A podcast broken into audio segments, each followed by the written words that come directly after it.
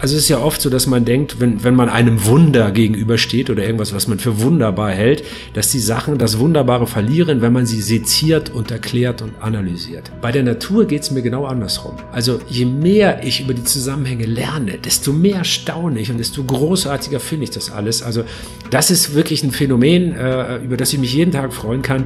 Je mehr man über die Natur weiß, desto toller ist es. Grenzgänger und leidenschaftliche Weltenwanderer nehmen uns mit auf ihre Streifzüge und bieten Einblicke in ferne Orte und faszinierende Kulturen.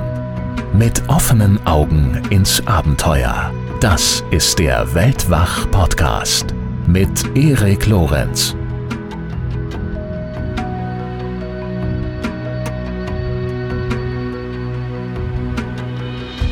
Dirk Steffens, mein Gast in dieser Folge, kennen sicherlich viele von euch. Er ist vielfach ausgezeichneter Wissenschaftsjournalist und der wohl bekannteste Artenschützer Deutschlands. Er engagiert sich als Botschafter beim WWF und dem Jane Goodall Institut. Er ist Biodiversitätsbotschafter der deutschen Entwicklungspolitik und Mitbegründer der Biodiversity Foundation. Zwischendurch war er nebenbei auch noch ein Jahrzehnt lang Honorarkonsul der Inselgruppe Palau, aber das ist eine andere Geschichte.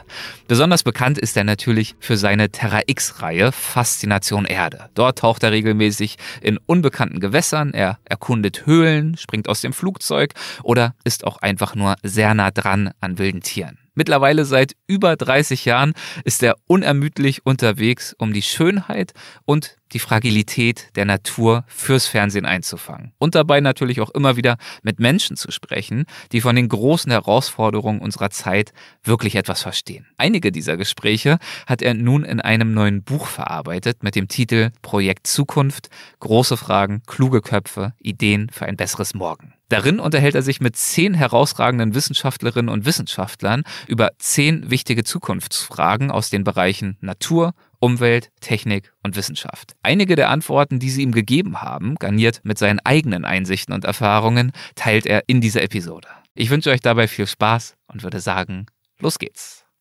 Ein nackter Affe, der Gedichte schreibt, das ist seltsam. Seit etwa vier Milliarden Jahren gibt es Leben auf der Erde und in diesen Äonen hat die Evolution unzählige kuriose Kreaturen hervorgebracht. Von fliegenden Sauriern über tonnenschwere Riesenfaultiere, unkaputtbare Bärtierchen bis hin zum trumpesken Blobfisch. Aber ein Zweibeiner, der Bratsche und Basketball spielt, Atome und Genome spaltet, auf dem Mond herumspaziert und über die falsche Neun beim Fußball diskutiert. Wir sind nicht einfach nur eine von zig Millionen Arten auf der Erde, wir sind anders irgendwie. Ja, und äh, mit diesem amüsanten kleinen Absatz äh, herzlich willkommen bei Weltwach, lieber Dirk. Schön, dass du dabei bist. Ich freue mich sehr. Hallo. Dieser Absatz äh, stammt aus deinem aktuellen Buch Projekt Zukunft und äh, dort aus dem zehnten Kapitel. Und dieses Kapitel heißt, wann ist der Mensch ein Mensch? Ist natürlich eine große Frage. Und du hast darüber gesprochen, nicht etwa mit einem Philosophen, sondern mit Johannes Krause. Der ist äh, Biochemiker und Gründungsdirektor des Max-Planck-Instituts für Menschheitsgeschichte, und zwar in Jena. Ohne jetzt natürlich Anspruch zu haben auf Vollständigkeit, nur mal exemplarisch angerissen. Was hat er dir geantwortet auf diese Frage? Man darf jetzt nicht die eine kurze simple Antwort erwarten, nämlich, ja, da gibt's das Genom X1783-9 und wenn man das in ein Lebewesen implantiert, dann wird daraus ein Mensch. So simpel ist die Wahrheit in der Natur ja nie. Mhm. Das ist überhaupt die, glaube ich, der, die Essenz dieses Buches, dass es auf schwierige, komplexe Fragen keine einfachen Antworten gibt. So auch hier. Also wir haben mal versucht, die Menschwerdung von da abzuleiten, wo sie eigentlich auch herkommt. Es wird ja bei diesen ganzen Diskussionen, wer wir sind, wo wir herkommen, wie wir uns benehmen, was gut und was böse ist, tun wir immer so, als sei unser Geist etwas völlig losgelöstes von der realen biologischen Welt. Aber das ist natürlich totaler Blödsinn. Wir sind in allererster Linie biologische Wesen.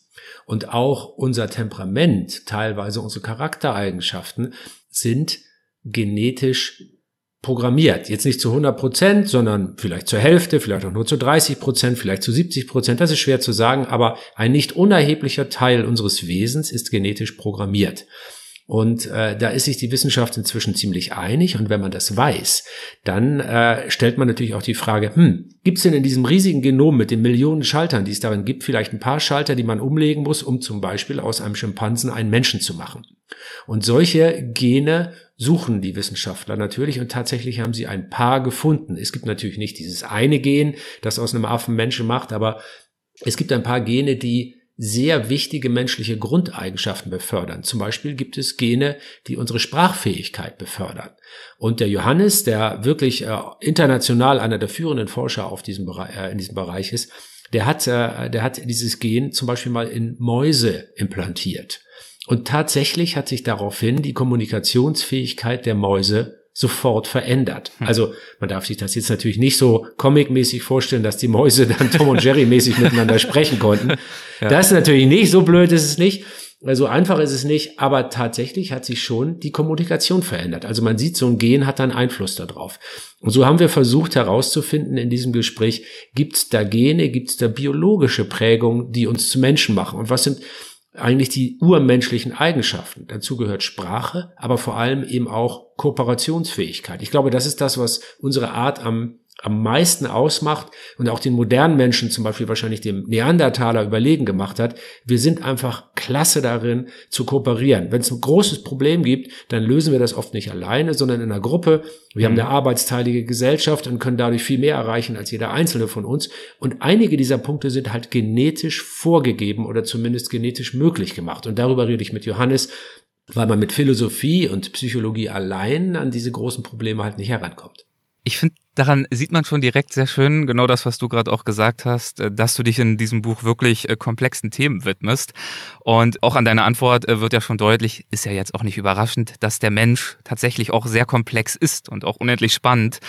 Und aber ja leider, also Kooperation ist ein positiv besetzter Begriff, aber der Mensch tut natürlich leider in all seiner Komplexität auch viele problematische Dinge und verändert unseren Planeten damit auch in gewaltigem Ausmaß. Und auch darüber hast du mit Johannes Krause gesprochen, äh, konkret über den menschlichen Entdeckergeist, über unsere, ich glaube, du nennst es an einer Stelle äh, Wildwest-Mentalität, die unsere Art ja ursprünglich auch überhaupt so erfolgreich gemacht hat. Und du schreibst im Buch dazu auch dieses Zitat hier, ich lese mal ganz kurz vor.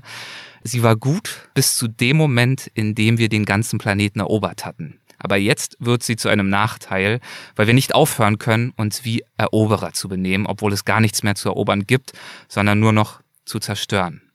Ja, und das führt mich zu einem anderen Kapitel, dem siebten im Buch. Und äh, das ist jetzt äh, so ein kleiner Brocken, der schwer im Magen liegt, zugegebenermaßen.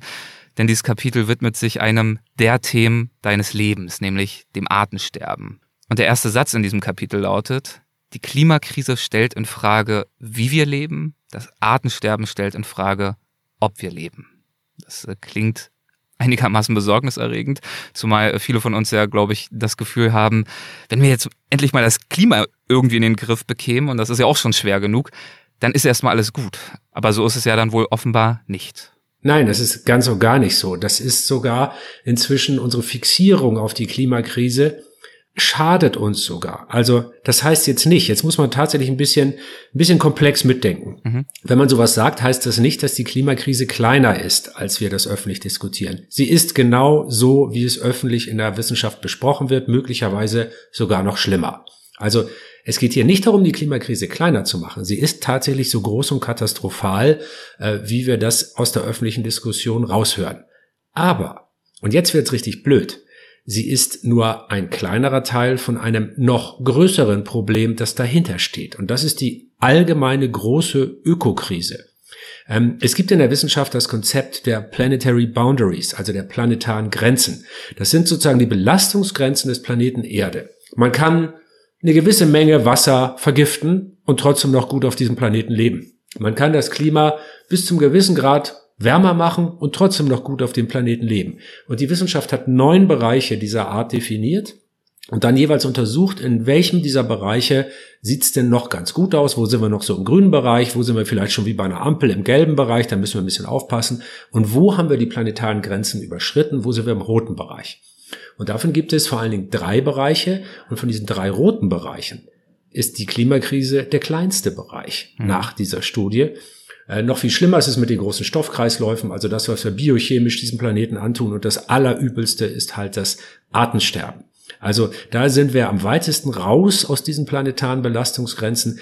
Da leidet die Natur gerade am meisten. Und man muss dazu noch sagen, und das ist auch ein sehr unangenehmer Satz, wenn man in einem dieser neuen definierten Lebensbereiche, dieser planetaren Grenzen, in einem dieser neuen Bereiche dauerhaft im roten Bereich ist, dann sterben wir alle. Irgendwann, dann ist die menschliche Zivilisation äh, nicht mehr möglich. Aber bei der Klimakrise ist es ja tatsächlich so, das muss man sich ja auch klar machen. Selbst wenn die Erde jetzt, sagen wir mal, vier Grad wärmer werden würde, was eine gigantische Katastrophe wäre, also riesige Flüchtlingsströme, Hungersnöte, Verteilungskriege, eine unfassbare Katastrophe. Aber danach würden immer noch auf diesem Planeten, ich weiß nicht wie viele, wahrscheinlich deutlich weniger, aber es würde immer noch zivilisierte Menschen irgendwo geben, die hier wohnen könnten. Also es können ja auch in der Südsee, wo es immer dauerhaft mindestens vier Grad wärmer ist, als bei uns Menschen leben. Aber wenn das Artensterben so fortschreitet, dann wird kein einziger Homo sapiens auf diesem Planeten überleben. Und das ist der qualitative Unterschied. Und die Fixierung auf die Klimakrise lenkt uns ein bisschen davon ab, dass es noch andere Probleme gibt, die noch größer sind. Also ganz simpel gesprochen, man kann sich das so vorstellen, da wird ein Patient in die Notaufnahme vom Krankenhaus eingeliefert, der hat ein Messer im Bauch äh, und alle kümmern sich um dieses Messer am Bauch und keiner kümmert sich um die zwei Äxte, die er noch im Rücken stecken hat und die vielleicht viel schlimmere Verletzungen hervorrufen. So dürfen wir nicht handeln. Wir müssen Natur und den Planeten Erde immer als Ganzes sehen, also holistisch betrachten, als Ganzes sehen und alle Probleme gleichzeitig angehen, denn sonst bringt's nichts. Und wie groß, also du sagst, es ist das größte Problem, mit dem wir uns eigentlich auseinandersetzen sollten, dass Massensterben. Wie groß ist denn das Problem? Lässt sich das irgendwie quantifizieren? Ich erinnere mich zum Beispiel, dass du äh, auch auf das Ende der Dinosaurier verweist und uns als den menschlichen Asteroiden bezeichnest, der nun eingeschlagen sei. Ja, man, äh, äh, wenn man an die Dinosaurier denkt, ist das hier hilfreich, um sich vorzustellen, worüber reden wir eigentlich. Mhm. Ein Massenaussterben bedeutet, dass mindestens drei Viertel aller Arten, aller Tiere und Pflanzen, die es überhaupt gibt, innerhalb geologisch kurzer Zeiträume aussterben. Das ist in der Geschichte der Erde bisher fünf, sechs Mal passiert. Die meisten Wissenschaftler und Wissenschaftlerinnen sagen fünfmal. Und als der Meteoroid vor 66 Millionen Jahren auf die Erde gekracht ist und die Dinos platt gemacht hat, das war die letzte Katastrophe. Damals sind aber nicht nur die Dinos ausgestorben, sondern ungefähr 76 Prozent aller Arten zu Lande, zu Wasser und in der Luft. 76 Prozent aller Arten. Und jetzt hat gerade letztes Jahr der Weltbiodiversitätsrat, ist sowas wie der Weltklimarat nur fürs Artensterben von hm. den Vereinten Nationen, gesagt, wir haben ungefähr acht Millionen Arten auf dem Planeten Erde und bis Ende dieses, dieses Jahrhunderts könnte eine Million davon ausgestorben sein. Und das Blöde ist jetzt, wenn zu viele Arten aussterben, müssen wir auch sterben. Warum ist das so? Weil diese Arten zum Beispiel unsere Atemluft produzieren. Also wir brauchen ja so äh, etwas über 20 Prozent Sauerstoff in unserer Atmosphäre. Wo kommt das her? Das produzieren Lebewesen, vor allen Dingen Pflanzen, die Photosynthese betreiben. Als Abfallprodukt von Photosynthese entsteht Sauerstoff, also können wir atmen. Wir brauchen Trinkwasser. Warum gibt es überhaupt sauberes Wasser? Weil es Mikroben gibt, die Schadstoffe im Wasser abbauen. Wir müssen essen. Wieso können wir essen? Weil die Böden Nahrungspflanzen tragen oder Pflanzen, von denen sich dann Tiere ernähren, von denen wir uns ernähren. Aber dafür müssen Böden fruchtbar sein. Warum sind Böden fruchtbar? Weil Milliarden Lebewesen in einer einzigen Handvoll Muttererde leben, die aus diesem toten Staub, aus diesem toten mineralischen Staub etwas machen, worin Pflanzen Samen keimen können und wachsen können. Also essen, trinken, atmen. Geht nur, wenn es Millionen andere Arten, Pflanzen und Tiere gibt, die aus diesem Planeten etwas Wunderbares machen, nämlich einen lebendigen Planeten. Und das ist der entscheidende Punkt. Da wird ja auch schon dran deutlich, dass wenn wir von diesem Massensterben sprechen, ähm, es wahrscheinlich fehlgeleitet wäre, wenn wir uns jetzt die ganze Zeit auf, ich weiß nicht, Eisbären, Pandabären und all die anderen schönen äh, Tiere mit den niedlichen Augen, die wir natürlich auch bewahren wollen und sollen, wenn wir uns darauf fokussieren. Denn die Beispiele, die du gerade gebracht hast als essentiell für uns, das sind ja dann offenbar andere. Ja, und ähm, ähm ich bin nun wirklich ein großer Tierliebhaber, das muss ich, glaube ich, keinem mehr erklären, aber ja. Aber wenn wir das mal ganz kalt und analytisch sehen, wenn morgen die Eisbären aussterben würden, wäre das nicht so schlimm für die Welt insgesamt. Das wäre zwar sehr bedauerlich, weil ich finde, dass Eisbären ganz fantastische Tiere sind, aber sie sind als Einzelart nicht so systemrelevant, dass dann alles zusammenbrechen würde. Das Problem ist, dass wir geschätzt pro Tag im Moment 150 Arten verlieren. Die meisten davon kennen wir gar nicht. Pflanzen und Tiere. Jeden Tag 150 Arten für immer weg. Und ähm, was bedeutet das? Und das Bild, das ich dafür versuche zu bemühen, die Erde ist ja wie so ein Raumschiff, das durchs Universum fliegt. Und jedes Raumschiff braucht ein Lebenserhaltungssystem. Das weiß jeder Star Trek-Fan und äh, äh jeder Raumschiff Enterprise-Fan weiß das. Wir brauchen ein Lebenserhaltungssystem. Dieses Lebenserhaltungssystem auf der Erde besteht aus acht Millionen Bauteilen. Und diese Bauteile sind die acht Millionen Lebewesen, die eben Luft, Wasser und Nahrung produzieren. Und jetzt stellen wir uns mal vor, wir wären auf dem Raumschiff Enterprise und einer aus der Mannschaft würde jeden Tag von unserem Lebenserhaltungssystem, das aus acht Millionen Teilen besteht, was abmontieren. Ein paar mhm. Schrauben, 150 Bauteile jeden Tag von unserem Lebenserhaltungssystem abbauen. Dann würden wir natürlich sagen, hör sofort auf damit, das ist lebensgefährlich für uns.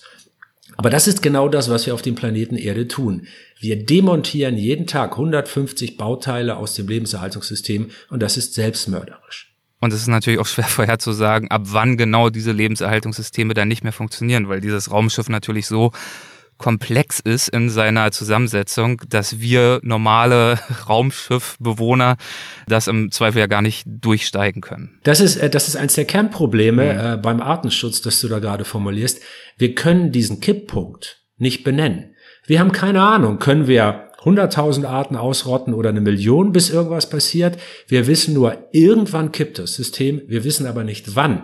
Und deshalb fühlt es sich im Moment alles so harmlos an. Also wir rotten ja jeden Tag 150 Arten aus und nichts Schlimmes passiert. Es geht uns immer noch gut. Aber das heißt nicht, dass das immer so weitergeht. Irgendwann kippt das System. Darüber sprichst du ja auch äh, im Buch mit äh, Matthias Glaubrecht. Das ist, glaube ich, ein Evolutionsforscher. Und ähm, du befragst ihn auch dazu, warum ist es denn so, dass ähm, wir so viel über Klimawandel sprechen, was ja auch äh, seine Berechtigung hat, haben wir schon drüber gesprochen, aber dass die Biodiversitätsforschung im Vergleich dazu es bisher viel weniger vermag, ins öffentliche Bewusstsein zu gelangen. Und äh, du stellst ihm dann auch äh, ganz konkrete Fragen. Also wann kommen denn nun die Missernten? Wann haben wir denn jetzt nun nicht mehr genug Luft zum Atmen? W wann können wir keine Äpfel mehr im Supermarkt kaufen? Du willst, also du provozierst das natürlich so ein bisschen, um ihn dazu zu nötigen, jetzt doch mal Zahlen und Fakten zu geben, mit denen man dann in der Kommunikation auch wirkungsvoll arbeiten kann. Aber ähm, auch das ist am Ende leider nicht so einfach. Auch das ist nicht so einfach und einer der Gründe dafür ist natürlich der Unterschied zwischen Physik und Biologie. Mhm. Also äh, mal so ein Beispiel. Wir wissen ja bis heute im Grunde nicht, was Schwerkraft ist. Wir wissen nur, dass es sie gibt und haben äh, tolle Beschreibungen dafür. Aber wie es genau funktioniert, hm, schwierig. Aber trotzdem wissen wir, wenn wir, wenn ich meine, mein, mein Handy hochhebe und es fallen lasse, es loslasse, dann fällt es runter. Schwerkraft eben. Und wenn ich das eine Milliarde Mal hintereinander mache, passiert eine Milliarde Mal genau das Gleiche. Also Physik hat eine extrem gute Prognosefähigkeit. Physik kann uns genau sagen, was passiert. Die Biologie kann das nicht so gut. Warum nicht? Weil Lebewesen dynamische Systeme sind und nicht so statische wie in der Physik. Ein kleines Beispiel, also nimm einen Apfelbaum, der in deinem Garten steht, da gibt's ein paar Dutzend Insekten, die diesen Apfelbaum bestäuben, damit der Früchte tragen kann. Also nicht nur Bienen, sondern auch Wespen, äh, vor allen Dingen ganz viele Wildbienenarten, ein paar Schwebfliegen, was weiß ich, also äh, Schmetterlinge, manchmal sogar Vögel oder oder äh, kleinere Wirbeltiere. Also es gibt ganz viele Bestäubungstiere. Und wenn du jetzt, sagen wir mal, ein Apfelbaum hätte 50 Arten, die ihn bestäuben. Wenn du von diesen 50 Arten 10 ausrottest, passiert vielleicht nichts weil sich die anderen 40 dann vielleicht vermehren und ein bisschen mehr bestäuben und die Aufgaben mit übernehmen. Aber wenn du dann vielleicht 20, 30 oder 40 von diesen 50 ausrottest, dann irgendwann kippt das ganze System und der Apfelbaum trägt kaum noch Früchte. Und wenn man jetzt noch weiß, dass wir in Deutschland in den vergangenen drei Jahrzehnten bereits drei Viertel aller Bestäubungsinsekten verloren haben, dann kann man vielleicht auch ein bisschen erahnen, wie ernst die Lage ist. Und das ja während wir viele Tierarten noch gar nicht entdeckt, beschrieben haben. Das kommt ja auch noch dazu. Äh, das gilt zum Beispiel auch äh, für die Ozeane. Ähm, einige Forschende gehen davon aus, dass wir gerade mal ein Drittel aller Meereslebewesen überhaupt erforscht haben und die restlichen zwei Drittel noch völlig unbekannt sind. Und vor allem natürlich die Tiefsee ist ein weißer Fleck auf der Karte. Ich glaube, du warst auch schon selbst in der Tiefsee unterwegs, oder? Ja, ich war schon in der Tiefsee und das ja. ist halt äh, mit U-Booten natürlich, so war ich, war ich zwei, dreimal unten. Ja. Und das Verrückte ist ja, du siehst da ständig Sachen, äh, von denen man nicht weiß, ist das schon entdeckt? Steht das schon in irgendeinem wissenschaftlichen Buch? Keine Ahnung. Da kann man immer nur diesen schönen Satz zitieren, äh, was wir wissen ist ein Tropfen und was wir nicht wissen ist ein Ozean. Mhm. Tatsächlich Die meisten Arten, die aussterben, haben wir nie kennengelernt. Und äh, wo die Wissenschaft steht, wie wenig wir über das Leben an und für sich wissen, kann man vielleicht dran messen, wenn man mal, ich habe das für das letzte Buch mal versucht, mit einem Kollegen zusammen zu recherchieren, was ist eigentlich eine Art? Mhm. Äh, da denkt man ja, das ist ja einfach, Elefant ist eine Art, klar. Aber manchmal unterscheiden sich Elefanten. Die eine Population sieht ein bisschen anders aus. Und es gibt allein in der Wissenschaft Dutzende umstrittene Definitionen, was eigentlich genau eine Art ist. Und die Schätzungen darüber, wie viele Arten es auf dem Planeten gibt, reichen von vielleicht acht Millionen bis hin zu einer Billion. Also äh, wir können noch nicht mal genau sagen, was eine Art ist, geschweige denn, wie viele es gibt. Aber was wir wissen, wir rotten sie massenhaft aus. Und über einige dieser Zusammenhänge, insbesondere auch mit Blick auf die Tiefsee und äh, Aquakulturen, Ozeane und so weiter, ähm, gibt es auch ein spannendes Kapitel in deinem Buch und du sprichst darin mit Antje Bözius. Wer ist sie und warum wolltest du mit ihr sprechen? Äh, sie ist Direktorin des Alfred Wegener Instituts. Also ähm, wer das nicht kennt, ihr wisst aber, was die machen. Nämlich das sind die, die unser deutsches Forschungsschiff Polarstern betreiben. Das ähm, sind die, die kennen unsere, unsere Hörerinnen und Hörer. Ich erinnere Sie nur mal ganz kurz dran. Äh, Markus Rex hatten wir schon zu Gast. Das war ja. der Kapitän auf diesem Schiff Polarstern. Dann klingelt's jetzt wahrscheinlich. genau. Und der Markus Rex ist ein Mitarbeiter mhm. von Antje Boetius. Sie ist seine Chefin, weil mhm. sie die Direktorin des Instituts ist und sie verantwortet deshalb auch die deutsche Antarktisstation, also die Neumarer-Station, die Arktisstation ähm, auf Spitzbergen, also in der Nähe von Spitzbergen. Also das, das ist unser Meeres- und Polarforschungsinstitut. Und die Antje, ähm, ähm, übrigens eine echt coole Frau, eine super Wissenschaftlerin, ist deshalb eine der wichtigsten Meeresforscherinnen oder vielleicht die wichtigste Meeresforscherin, die wir in Deutschland haben. Und das Coole an Antje ist, dass sie eben nicht nur eine sensationelle Wissenschaftlerin ist, sondern Du spürst, wenn du mit ihr sprichst, wie sehr sie die Meere liebt. Also äh, diese tiefe Zuneigung zu dem Objekt, das sie erforscht. Also wenn Antje in die Wellen springt und schwimmt, dann ist sie glücklich. Und das war schon als kleines Kind so bei mhm. ihr. Äh, und das ist mir auch wichtig, in diesem Buch mal klar zu machen. Die Forschenden sind keine Wissensmaschinen, die wie Computer, da gibt man vor oben eine Frage rein und unten fällt eine Antwort raus, sondern das sind ja genau wie wir Menschen, die Leidenschaften haben, die Vorlieben haben oder auch Dinge nicht so gern mögen. Und bei der Antje ist so absolut faszinierend, du spürst in jeder Zeile, sie liebt die Meere.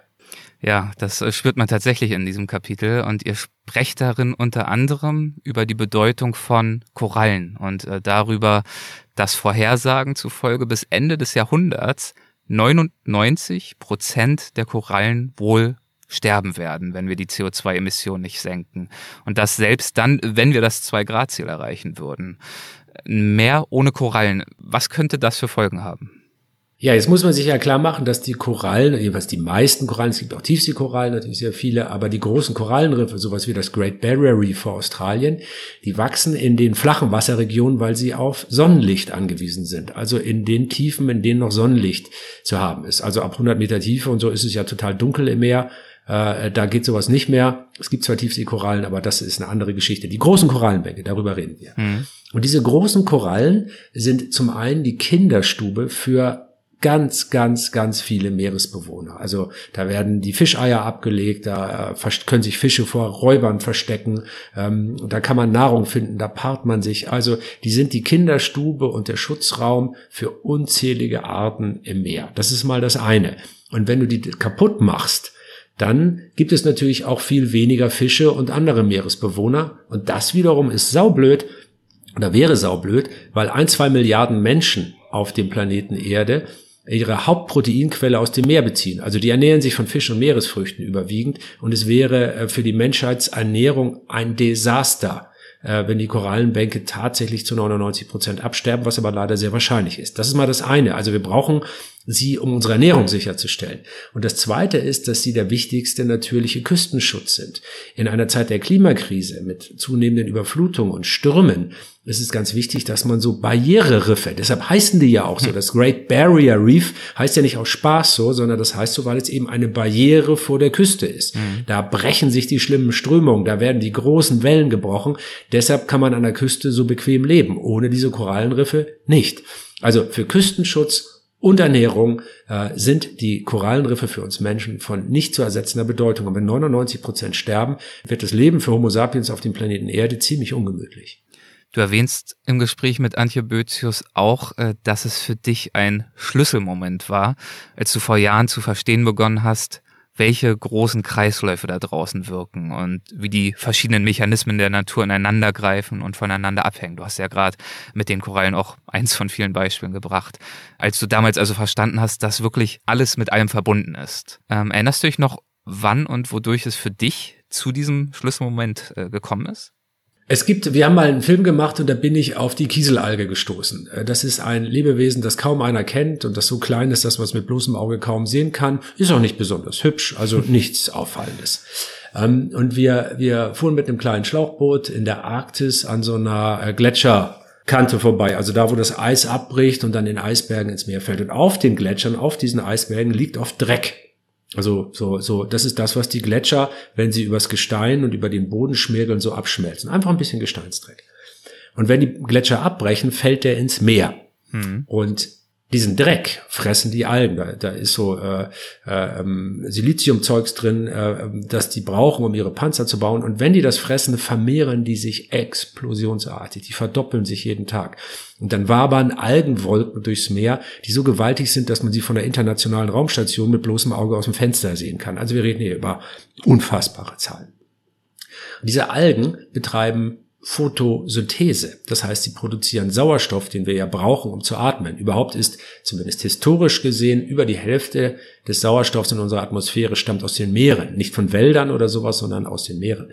Und dann sinken die irgendwann zu Boden, bilden Sedimentschichte und binden CO2 in ihren Schalen, die auf den Boden sinken. Und wenn sich die Meere dann im Laufe von Millionen Jahren vielleicht mal anheben, dann liegt dieser, dieser ehemalige Meeresboden vielleicht in der Wüste rum als Staub. Und dann kommt der Wind Beispiel die Sahara oder die Danakil-Senke in Äthiopien, also heiße Wüstengegenden, die aber mal Meeresboden waren. Da liegen die Reste von diesen kleinen Kieselalgen. Und dann kommt der Wind und hebt den Staub aus diesen Wüsten hoch und weht den über den ganzen Atlantik bis nach Südamerika. Da rieselt er dann runter, wohin? Auf den Amazonas-Regenwald, der übrigens nur deshalb wachsen kann, der Boden in der Amazonasregion ist nämlich sehr nährstoffarm. Und durch diese Kieselalgenreste, die der Wind aus den Wüsten über den Atlantik dahin getragen hat, das ist wie natürlicher Dünger. Nur deshalb kann der Regenwald da wachsen. Und wenn der Regenwald wächst, dann entstehen Wolken. Äh, es regnet viel. Der ganze Regenwald ist fast ständig von der Wolkendecke äh, überspannt. Das wiederum verändert unser Klima und schafft Niederschlag. Das führt dazu, dass dann vielleicht in der Antarktis die Gletscher wachsen, die dann wieder ins Meer abbrechen und wieder die Kieselalgen füttern. Und so sieht man, dass alles auf diesem Planeten wirklich miteinander zusammenhängt. Und wenn es von morgen an keine Kiesenalgen mehr geben würde, dann wäre einer der großen Kreisläufe unterbrochen und wir hätten ein Problem. Dir zuzuhören bei dieser Erläuterung ist rational faszinierend für mich gleichzeitig aber auch emotional und das äh, bringt mich auf einen anderen Punkt, den du irgendwo gemacht hast. Ich weiß jetzt nicht mehr ehrlich gesagt, ob im Buch oder irgendwo anders. Ich habe jedenfalls gelesen, dass du irgendwo mal beschrieben hast, dass der Blick auf solche und andere Zusammenhänge auf die Naturwissenschaften insgesamt für dich mitunter auch eine geradezu spirituelle Wucht entwickeln kann. Ja, ähm, es ist wie Religion, nur mit mehr Wahrheit. Auf welche Weise geschieht das für dich? Naja, wenn man sich, wenn man sich mal Dinge klar macht äh, oder einfach mal deutlich für sich formuliert. In diesem großen Kreislauf der Erde geht kein einziges Atom jemals verloren. Also, wenn du stirbst, dann verwandelst du dich tatsächlich in etwas anderes, wenn man das so nehmen will. Und wenn ein Mensch geboren wird, dann entsteht er aus anderen Dingen. Äh, jeder Schluck Wasser, den du, den du trinkst, den haben schon Millionen und Milliarden andere Lebewesen vor dir getrunken und haben davon gelebt. Also das sind so große Dinge. Oder wenn du dir in der Evolution vorstellst, dass alles mit allem verbunden ist, du zum Beispiel bist zur Hälfte eine Banane. Und das meine ich jetzt nicht als und das meine ich jetzt nicht als Beleidigung, sondern jeder Mensch ist zur Hälfte eine Banane, nämlich genetisch. Du Aha. bist, glaube ich, auch zu 30 Prozent Kohlrabi oder so. Also äh, und und du bist zu 98 Prozent Schimpanse. Mhm. Warum ist das so? Und wenn du, es ist egal, ob du ein Grashalm, eine Mücke, ein Wal oder einen Menschen untersuchst, alles, was lebt, jede Pflanze und jedes Tier und jeder Pilz, alles, was lebt, ist genetisch eng verwandt. Wie kann das sein? Weil wir alle von einem einzigen Lebewesen abstammen, von einem einzigen, also von einer einzigen Art. Die Wissenschaft nennt dieses Lebewesen LUCA, L-U-C-A, ein englisches Akronym, The Last Universal Common Ancestor. Von diesem ein Lebewesen stammt alles ab, was auf der Erde lebt. Und ich finde, das ist ein so wuchtiger, gewaltiger Gedanke. Äh, da brauche ich jetzt keinen lieben Gott, um mir irgendwie die Schöpfung zu erklären. Das ist ja ein fast schon banaler Gedanke, wenn man sagen würde, das hat einfach irgendjemand gemacht. Also es ist komplett, Religion ist im Vergleich zur Natur unterkomplex das ist ein Punkt, den macht ja zum Beispiel auch Richard Dawkins sehr häufig, auch ein Evolutionsbiologe aus Großbritannien, der ja religionsmäßig eher kritisch eingestellt ist, um es mal vorsichtig das zu formulieren. Das ist eine sehr feine Formulierung, die du da gewählt hast. Ja, der ist äh, ein, ein böser, ein böser Religionskritiker. Das bin ich nicht, ja. aber, aber ich finde schon, dass Naturwissenschaft in diesen großen Fragen wirklich eine spirituelle Dimension hat und das ist herrlich. Das, das ist der Punkt, den ich hervorgreifen wollte, die Ähnlichkeit, die ich da ausmache, dass ihr beide sagt, zumindest, also Religion kann ja viele Gründe haben oder auch nicht, kann man sich ja drüber streiten, äh, wird ja sich auch ausgiebig drüber gestritten, aber dieser Punkt, dass wir Religion brauchen, um ein äh, spirituelles Bewusstsein dafür zu entwickeln, wo wir herkommen und wo unser Platz in der Welt ist, da gibt's doch in den Naturwissenschaften Antworten, die mindestens mal äh, genauso faszinierend und auch inspirierend sind, zumindest für Menschen. Ja, die Naturwissenschaft, es geht sogar noch weiter. Es geht sogar noch weiter. Das ist jetzt etwas, was wir nicht im Buch haben, aber, aber Religion wird von vielen Wissenschafts, Wissenschaftlern und Wissenschaftlerinnen als Teil unserer Evolution verstanden. Also du musst dir ja klar machen, den größten Teil, also unsere Art gibt es ungefähr zwei Millionen Jahre und die meiste Zeit davon sind wir in so kleinen Horden nomadisch irgendwie durch die Gegend gezogen, so Gruppen von vielleicht 50, 60, 70 Leuten. Mit 50 Leuten kann man zwar gut äh, nomadisch leben, aber du kannst keine Pyramiden bauen, keine Staaten gründen, keine Reisfelder anlegen. Das geht nicht mit so wenigen Leuten. Du brauchst größere Gruppen, größere Einheiten. Aber wie kannst du Menschen dazu bringen, dass sie gemeinsam für ein einziges Ziel arbeiten, dass sie an einem Strang ziehen, und zwar Gruppen, die größer sind als 50. Du brauchst so einen sozialen Kit, etwas, was diese Menschen zusammenbringt. Und Religion hat da möglicherweise eine wirklich entscheidende Rolle gespielt. Also, dass mehr als 50 Leute, mehr als eine Horde vielleicht Vorstellungen von Göttern oder Religion hat, die hat sie verbunden und das hat sie befähigt, eben zu kooperieren. Da sind wir wieder genau am Anfang unseres Gesprächs. Kooperation ist für die menschliche Zivilisation die Grundvoraussetzung. Und ohne Religion wären wir vielleicht nie so weit gekommen. Also selbst wenn man naturwissenschaftlich betrachtet Religion vielleicht nicht so bedeutsam findet, für unsere Entstehung, für unsere Zivilisation war sie möglicherweise wahrscheinlich dann doch existenziell wichtig. Nun könnte man weiter diskutieren, ähm, inwiefern sie dann heute noch existenziell wichtig ist, aber das hebe ich mir mal für ein anderes Gespräch auf. Ich würde mal noch ganz. Ja, da gibt es auch Menschen, die schlauer sind als ich und die das wahrscheinlich besser beurteilen. Können. Deswegen bleiben wir mal bei den Naturwissenschaften und bei dieser ja, dieser Magie der Naturwissenschaften. Äh, Spiritualität haben wir erwähnt als Begriff, ist ja zum Teil auch ein bisschen vorbelastet, aber wir wissen, wovon wir sprechen, glaube ich. Da kommt mir auch wiederum was in den Sinn, was du gesagt hast. Das fand ich auch sehr schön. Äh, du hast mal gesagt, man kann einen Wald nicht beschreiben, indem man nur seine Bäume zählt. Warum nicht? Und äh, wie dann? Naja, das, das, ähm, da kommst du in eine Dimension, die schwer in Worte zu fassen ist. Ähm, wenn du, äh, stell dir mal vor, du hörst einen Vogel singen hm. und das berührt dich irgendwie emotional. Du findest das schön, das wärmt dich von innen, das ist angenehm. Oder du gehst morgens durch den Wald und siehst ein Reh mit dem Kitz auf einer nebligen Lichtung stehen. Das finden die allermeisten Menschen wunderschön, das geht ihnen ins Herz. Die, die etwas fühlen, wenn sie so etwas hören oder sehen, den muss man nicht erklären, was Naturliebe ist. Und denjenigen, die dabei nichts empfinden, den kann man es nicht erklären. Und das ist das, äh, das ist vielleicht das Entscheidende. Für die allermeisten Menschen ist Naturliebe ein ganz normales, gesundes Empfinden. Jeder Hundebesitzer, jede Hundebesitzerin weiß das, wenn dein Tier mit wedelndem Schwanz auf dich zukommt, dann macht dich das glücklich. Von diesem Gefühl spreche ich. Und wenn das da ist, dann, dann kannst du verstehen, was ich mit dem Satz meine, dass ein Wald eben nicht zu erfassen ist, indem man nur die Bäume zählt. Ein Wald duftet. Äh, wenn du barfuß über das Moos in einem Wald gehst, dann kannst du ihn fühlen. Einen Baum mal zu berühren ist wirklich interessant. Die Form von Rinde, die Blätter, die runterfallen. Oder wenn der Sonnenschein äh, sich durch diese Blätter, die sich im Wind bewegen, so glitzernd runterfällt. Das sind alles Empfindungen, die die meisten von uns kennen. Und wer nur Bäume zählt und Festmeter äh, Holz ausrechnet, äh, der hat nicht annähernd begriffen, worum es bei Natur wirklich geht. Und die meisten von uns können das ganz natürlich empfinden. Den muss man es gar nicht erklären. Und das Schöne ist ja, um das zu empfinden, und du hast ja die Beispiele gebracht, der schwanzwedelnde Hund, die Bäume, man kann sie berühren, die, die Haptik der Rinde, all diese Dinge. Da muss man ja auch gar nicht weit für reisen. Das geht ja direkt im Park um die Ecke oder vielleicht noch besser im nächsten heimischen Waldgebiet. Aber du bist ja nun, nun mal für Terra X unter anderem in der ganzen Welt unterwegs, in weit über 100 Ländern mittlerweile. Kannst du einordnen, auf welchen Reisen oder auch an welchen Orten du diese Naturverbindung ganz besonders intensiv gespürt hast? Also ich kann die überall spüren. Das, ich kann auch hier manchmal zu Hause an so einem schönen Tag, wenn der Sonnenuntergang gut da ist und es ist eine leichte Brise, die man auf der Haut spürt und dann äh, sitzt hier eine kleine Blaumeise an meinem Vogelhäuschen und pickt die Sonnenblumenkerne, die ich da hingelegt habe. Das ist das gleiche Gefühl, das man hat, wenn man äh, bei Sonnenaufgang vielleicht in Botswana im Okavango-Delta steht und hört dieses Geräusch, dieses tiefe Grollen und, und äh, das Beiseite drücken von, von Pflanzen und Bäumen, wenn ein Elefant sich nähert, den man noch nicht sehen kann.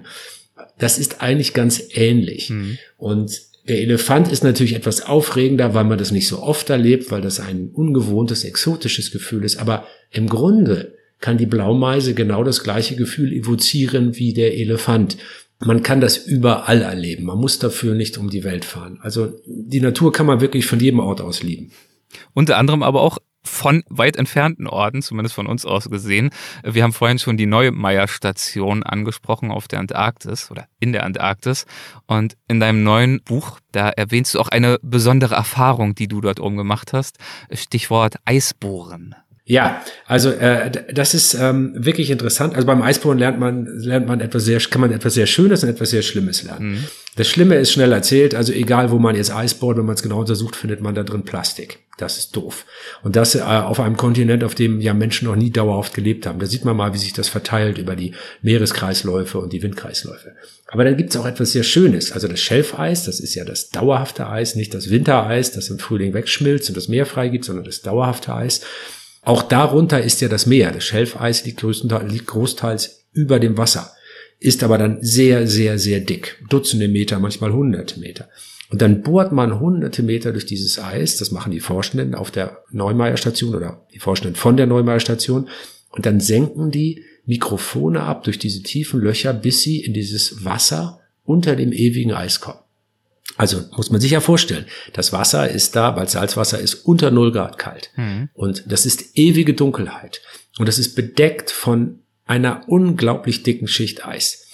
Als Mensch würde man ja dann denken, puh, da unten kann es ja nicht viel geben. Da kommt vielleicht mal irgendein abgedrehter Anglerfisch vorbei, der sowieso nicht viel spürt, aber äh, da ist bestimmt nicht viel los.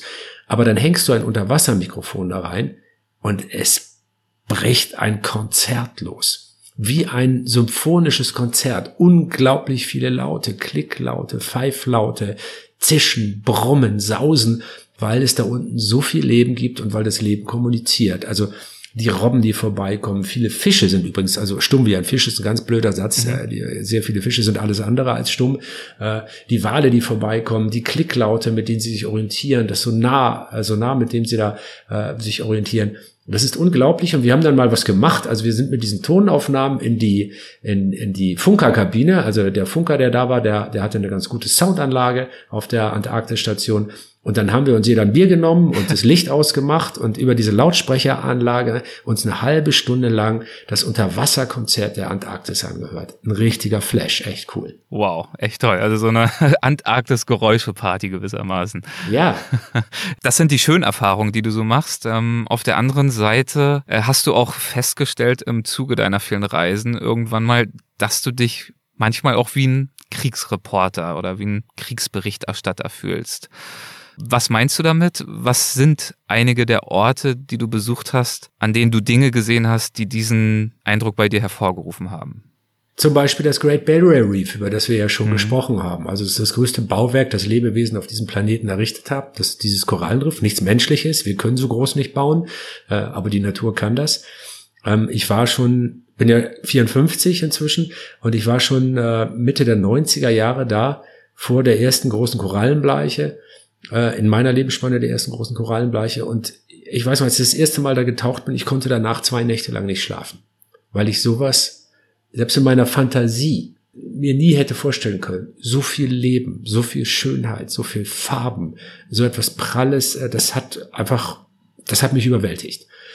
Und ich bin im Laufe der Jahre immer mal wieder da vorbeigekommen am Great Barrier Reef und jedes Mal sind da weniger Farben. Jedes Mal sind die Fischschwärme kleiner, jedes Mal sind die Korallen etwas mehr ausgebleicht, jedes Mal sitzen mehr Sedimente auf den Korallen, die sie abtöten. Und so ist es leider fast überall, wo ich hinkomme. Also in Afrika werden die Elefantenherden kleiner. In Amazonien werden die Regenwälder kleiner. Es ist egal, wo ich hinfahre. Ich bin gegen meinen Willen so eine Art globaler Zeuge der Naturvernichtung geworden. Das ist ganz blöd, denn ich habe meinen Job mal ganz naiv begonnen, weil ich Spaß daran hatte, um die Welt zu reisen und von der Schönheit der Tiere und der Natur zu erzählen. Das war meine Urmotivation. Aber wenn man dann immer so viel Zerstörung sieht, dann kann man als Journalist ja nicht sagen, ach, das ignoriere ich mal, ich tu mal weiter so, als sei alles Bingo hier draußen, denn das ist es nicht. Also die traurige Wahrheit ist, man muss gar keine speziellen Orte aufsuchen, um die Zerstörung zu sehen. Es ist inzwischen egal, wo man hinfährt, man findet die Zerstörung überall. Und das ist wirklich furchteinflößend. Du schreibst auch in deinem Buch äh, Projekt Zukunft, trotz aller Versprechen, Konferenzen und Ankündigungen ist der CO2-Ausstoß heute so hoch wie noch nie, noch nie seit es Menschen gibt. Und die Temperaturen steigen weiter. Der Kampf gegen die Klimakrise scheint verloren. Zitat Ende. Und beim Artensterben sieht es ja nicht viel besser aus. Und du hast ja gerade erwähnt, dass sich das schlimmer, ja schlimmer, dass sich das an vielen, vielen Orten auf der Welt auch niederschlägt und widerspiegelt. Verlässt dich im Angesicht dieser Herausforderungen gelegentlich auch mal für ein paar kurze Momente der Mut oder wie gehst du damit um, das wirklich auch weltweit hautnah mitzuerleben, diese Veränderung? Du hast ja vorhin erwähnt, für viele von uns sind diese Veränderungen, gerade was das Artensterben anbetrifft, ähm, zum Teil noch ein bisschen abstrakter, aber du kommst ja nun wirklich rum und äh, hast, glaube ich, ein doch äh, etwas stärker ausgeprägtes Bewusstsein für all das, was da so passiert, als der Normalbürger, die Normalbürgerin. Ja, es gibt diese Momente, die ein wirklich, die mich wirklich erschüttern und traurig machen. Also ich habe zum Beispiel mal, äh, das ist zufällig auch in Australien am Great Barrier Reef, wir haben ich habe mal mit einer Meeresforscherin da eine tote Schildkröte geborgen und die Tierärztin hat, hat das Tier dann seziert. Und da hast du gesehen, wie sich Plastik töten in die Speiseröhre des Tieres gelegt haben. Diese Schildkröte, die Wasserschildkröte war komplett gesund. Äh, aber die ernähren sich oft von Quallen und Plastiktüten, die in der Wassersäule des Meeres hoch und runter wabern, die haben eine gewisse Ähnlichkeit mit Quallen und deshalb fressen Schildkröten und andere Meerestiere, die manchmal, die sich sonst von Quallen ernähren. Und diese Plastiktüte hat sich in die Speiseröhre gelegt und verhindert, dass weitere Nahrung den Magen erreicht. Und dieses Tier ist einfach elendig verhungert, obwohl es eigentlich gesund ist und von genug Nahrung umgeben war. Und das zu sehen, so ein totes Tier aufzuschneiden, und zu sehen, wie das von innen aussieht, wenn man mal nicht mehr nur über Plastikmüll redet, sondern diesen toten Körper von diesem wunderbaren Tier sieht und den Grund mit eigenen Augen aus diesem Körper heraus, also nicht mit den Augen, aber mit eigenen Händen aus diesem Körper herausschneidet, das sind dann Momente, da bin ich manchmal tatsächlich zu Tränen gerührt. Und sowas passiert immer mal wieder. Also äh, wenn man auf Madagaskar ist, das ist eigentlich eine von dichtesten äh, Urwald bedeckte Insel gewesen. Und du fliegst mit dem Helikopter über die Küsten und, und diese riesige Insel ist umgeben von so einem, das ganze Meer ist so rötlich, ockerfarben gefärbt, weil die Erosion den Boden wegwäscht. Warum?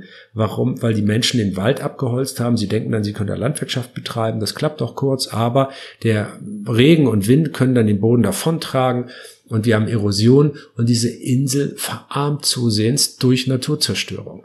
Und es gibt immer wieder diese Momente, da denke ich, okay, es ist vorbei, es hat keinen Sinn, aber das sind tatsächlich zum Glück nur kurze Momente.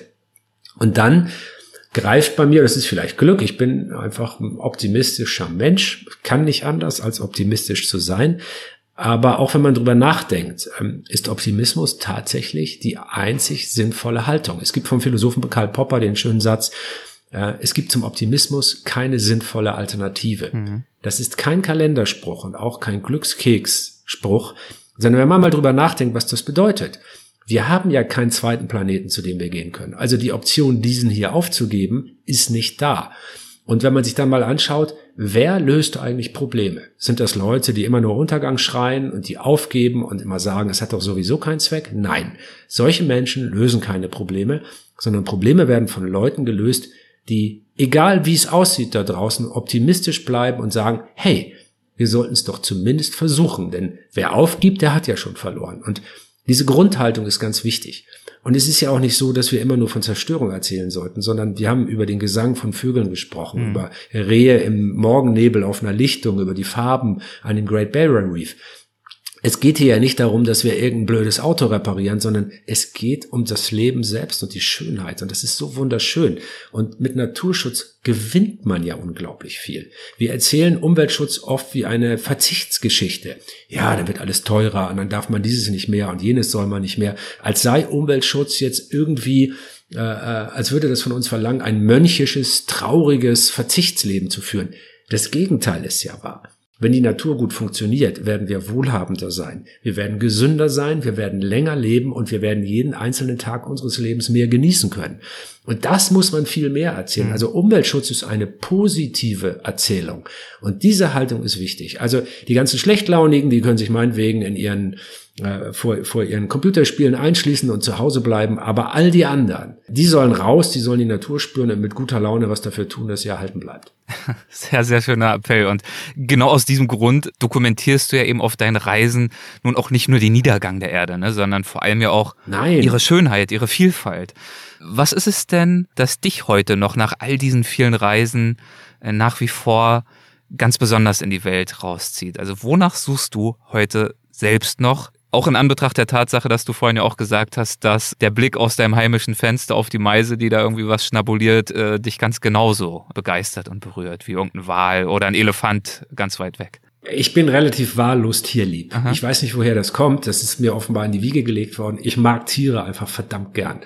Und äh, wilde Tiere da zu sehen, wo sie hingehören und wo sie sich ganz natürlich bewegen, also nicht in einem Zoo oder einem Tierpark, sondern wilde Tiere in ihrem Element, buchstäblich in ihrem Element zu sehen, das ist pures Glück für mich. Das macht mir einfach schlicht und einfach Spaß. Da habe ich jetzt keine intellektuelle mhm. Erklärung dafür oder so, sondern das ist einfach, das bockt total. Und ich bin jedes Mal froh, wenn ich irgendwie einen Elefanten an mir vorbeilaufen sehe, äh, äh, oder, oder eine Antilopenherde oder ein Vogelschwarm über mich hinwegfliegt. Es ist einfach ein Riesenspaß. Es macht mich glücklich.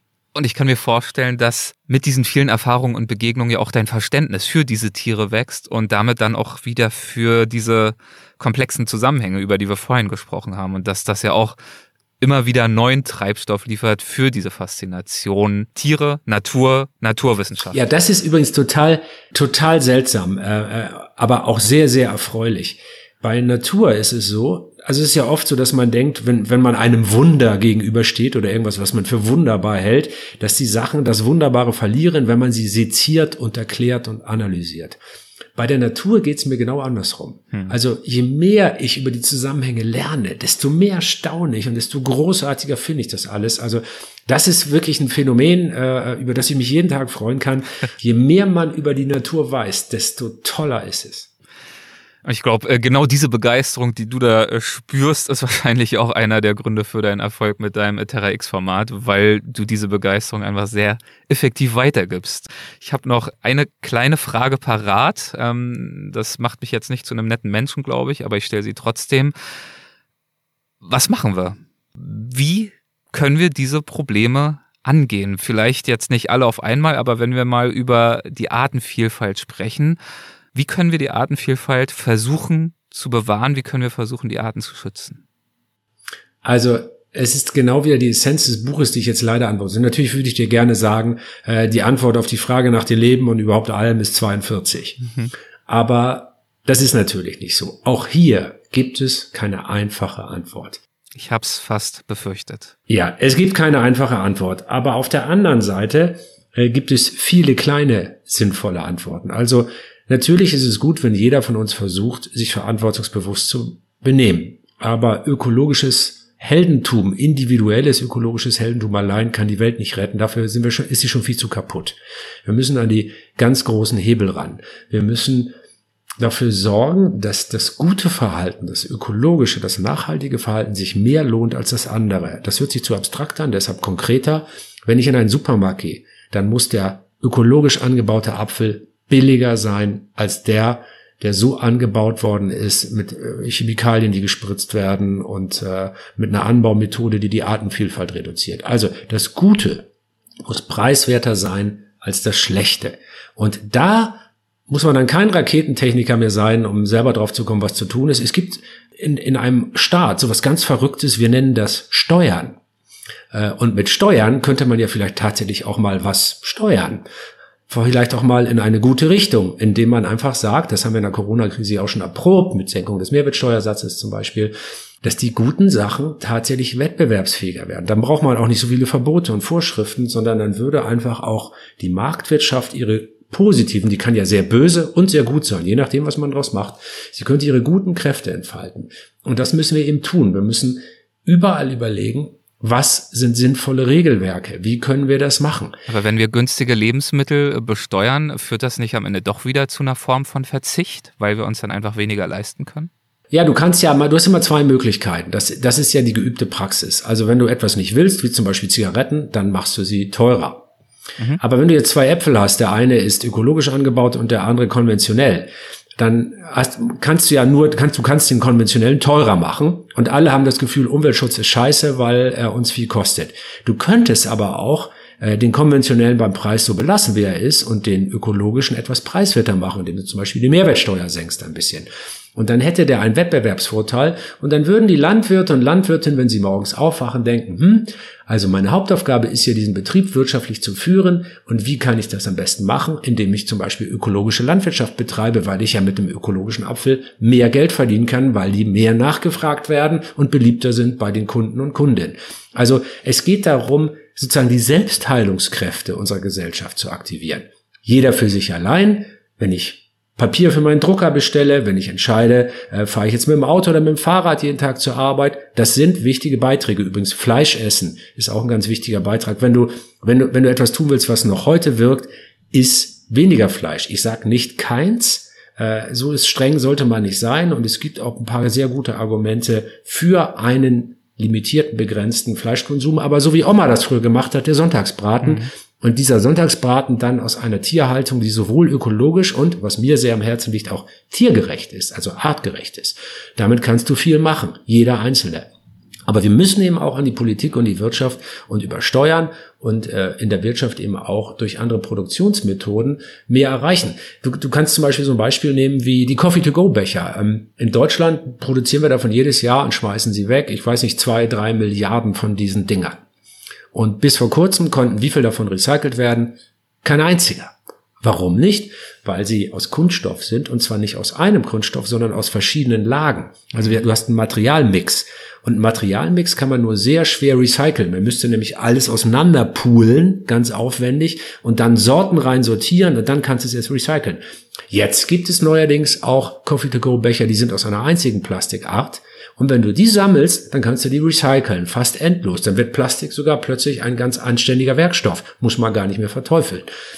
Und diese Becher sind auch nicht teurer als die anderen. Sie sind nur cleverer durchdacht und anders hergestellt. Also das sind die Dinge, mit denen wir wirklich was machen können. Und jeder Einzelne trifft jeden Tag in seinem Leben mindestens 100 Entscheidungen für oder gegen Nachhaltigkeit.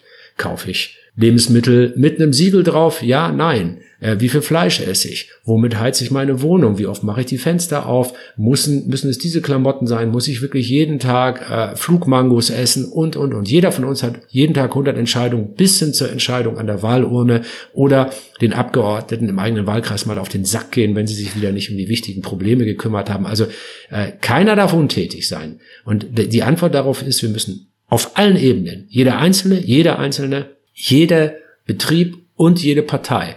Alle zusammen können wir das machen und das funktioniert. Und das funktioniert. Das ist doch ein äh, schönes Schlusswort. Wir haben gemerkt, die Antworten, du hast das ja auch angekündigt, äh, sind komplex.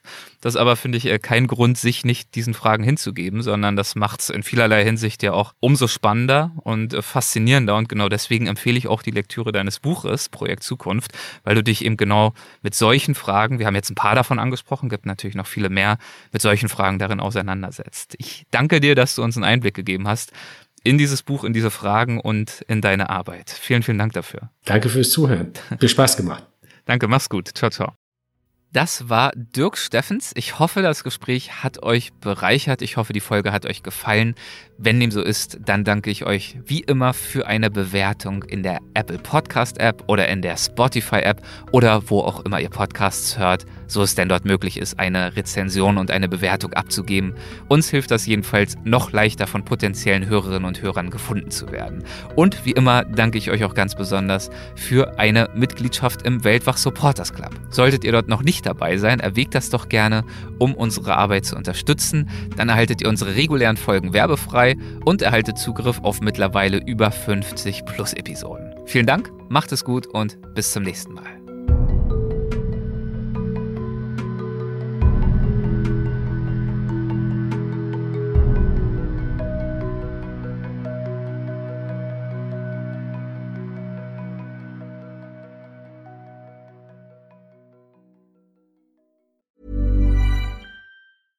Ever catch yourself eating the same flavorless dinner three days in a row? Dreaming of something better? Well, HelloFresh is your guilt-free dream come true, baby. It's me, Kiki Palmer. Let's wake up those taste buds with hot, juicy pecan-crusted chicken or garlic butter shrimp scampi. Mm. Hello Fresh. Stop dreaming of all the delicious possibilities and dig in at HelloFresh.com. Let's get this dinner party started. Planning for your next trip? Elevate your travel style with Quince. Quince has all the jet setting essentials you'll want for your next getaway, like European linen, premium luggage options, buttery soft Italian leather bags, and so much more. And is all priced at 50 to 80% less than similar brands. Plus, Quince only works with factories that use safe and ethical manufacturing practices. Pack your bags with high-quality essentials you'll be wearing for vacations to come with Quince. Go to quince.com slash pack for free shipping and 365-day returns.